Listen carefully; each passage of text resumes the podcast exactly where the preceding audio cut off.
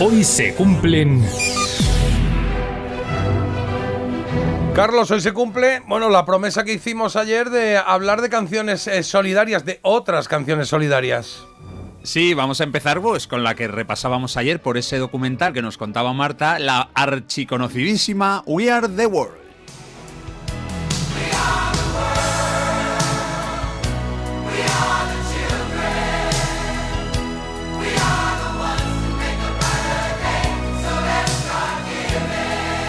Es la canción solidaria más famosa de la historia. Se grabó en enero de 1985 en un estudio de Hollywood y la duración de la versión del álbum es de más de 7 minutos.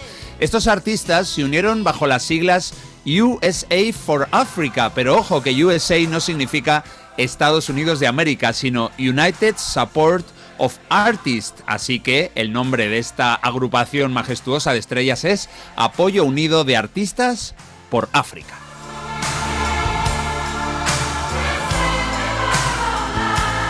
Ya sabemos que fue compuesta por Michael Jackson y Lionel Richie, la producción y dirección de todo el mundo, coordinación de Quincy Jones. Bueno, artistas norteamericanos ultra famosos se juntaron con muy pocas ausencias. Ayer hablábamos que aparte de Prince y Madonna, era difícil encontrar alguno que no estuviera. Ahí estaban Stevie Wonder, Bruce Springsteen, Ray Charles, Bob Dylan, Cindy Lauper, Kim Carnes, Dionne Warwick, Paul Simon, Hugh Lewis, Diana Ross, Kenny Rogers muchos más y Harry Belafonte, que parece que fue quien tuvo la idea inicial.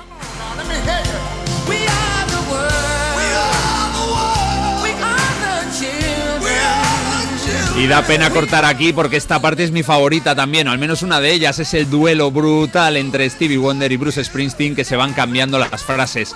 Ojo, porque We Are the World no fue la idea original, no fue la primera canción solidaria para paliar el hambre en África. Eso, esa idea primera fue la de la que vamos a escuchar ahora, la canción que se tituló Do They Know It's Christmas y que fue grabada un poquito antes.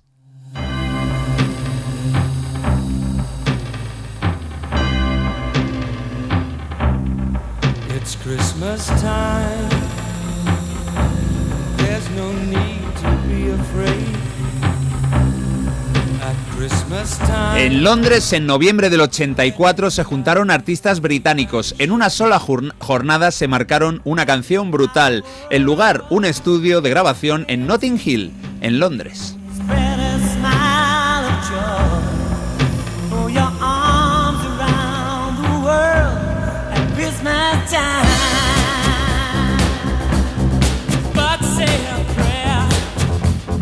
Y ahí está George Michael, entre otros, porque también Status Quo, Bono, Phil Collins, Paul Young, Duran Duran, Spandau Ballet o las Bananarama, todos juntos y unos cuantos más, para ayudar a paliar el tremendo nivel de hambre que había en África, sobre todo en Etiopía. Cada día nos llegaban imágenes horribles, sobre todo de niños absolutamente esqueléticos consumidos por la falta de alimentos. El tema lo compusieron Bob Geldof de Bunton Rats y Mitch Ure, el líder de Ultravox.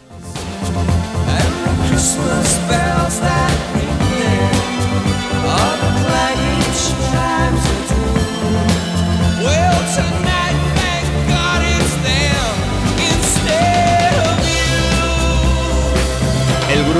como sobrenombre Band Aid y una especie de tirita, pero al mismo tiempo es un juego de palabras con la ayuda de la banda. Bueno, pues Band Aid recaudó muchísimo dinero y aparte después se celebró en el 85 los conciertos se celebraron Live Aid simultáneos en Londres y en Filadelfia. Eso fue la traca con multitud de artistas de ambos lados del charco ayudando, cantando con sus canciones a paliar el hambre en África.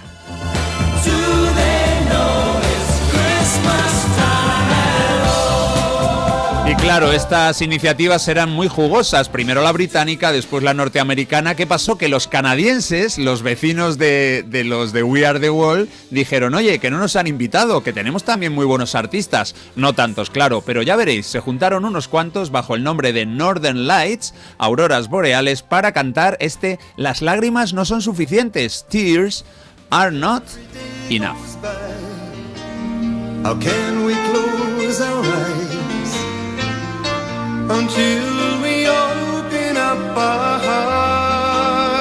Una canción que se grabó el 10 de febrero del 85, muy pocas semanas después de We Are the World. Era una idea independiente de la estadounidense, pero aún así se incluyó este tema en el álbum de We Are the World.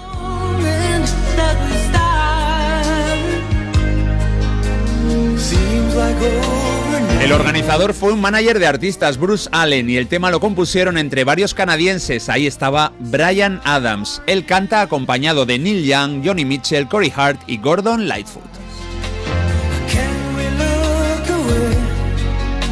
Ahí está Brian.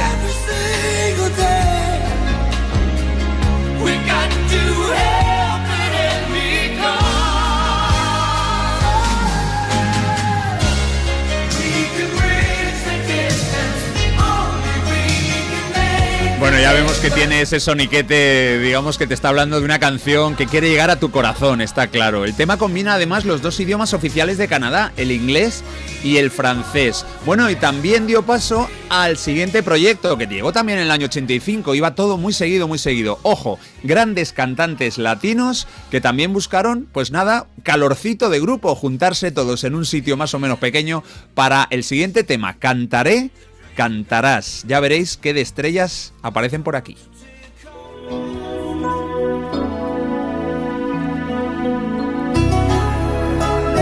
Compuesta por Juan Carlos Calderón y Albert Hammond. Esto es de abril del 85 y se grabó en Los Ángeles. puerto en el mar, ser ese compás que te devuelva el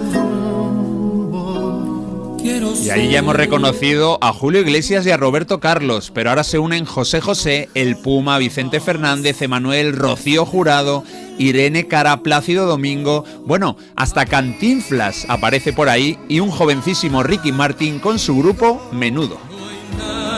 que temer, estoy contigo y después antes de que llegue el estribillo, os cuento que los beneficios fueron destinados a combatir el hambre, sí, pero el hambre en América Latina, y es que hay zonas allí donde evidentemente también había mucha gente pasándolo mal. En el vídeo se puede ver a familias y sobre todo niños de la zona de los Andes. Se hizo también un documental, lo presentó el actor Ricardo Montalbán. Brillará como un sol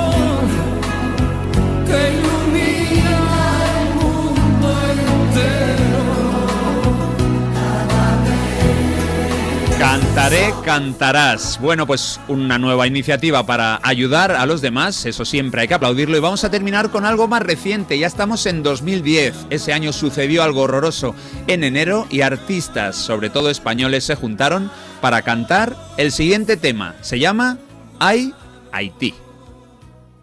Hay alguien por. Arranca David Summers y sus hombres G, pero también podéis escuchar en este tema a Shakira, Marta Sánchez, Macaco, Estopa, Bebe, Alejandro Sanz, La Oreja de Van Gogh, Enrique Iglesias, OBK, Miguel Bosé, Naswan Imri y el productor Carlos Jean, el autor del tema y jefe de operaciones del proyecto.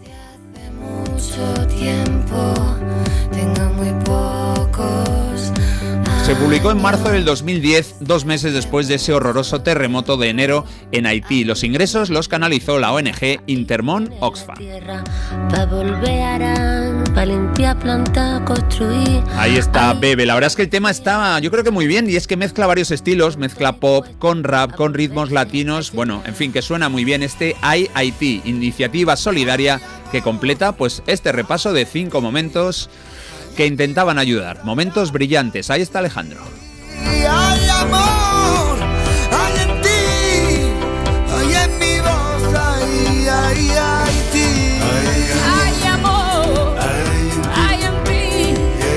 me ha gustado, todos con un objetivo común, el de ayudar a los que más lo necesitan, pero todos muy diferentes también. Es verdad que si hubiese que hacer un ranking casi casi casi casi te diría que por el orden, bueno, no sé si por el orden que lo has dicho, o sea, no sé, no sé qué opináis vosotros. A mí We Are the World, desde luego la madre, aunque tengo dudas, ¿eh? A veces, a veces eh, el Do They Know It's Christmas me tira más, ¿eh?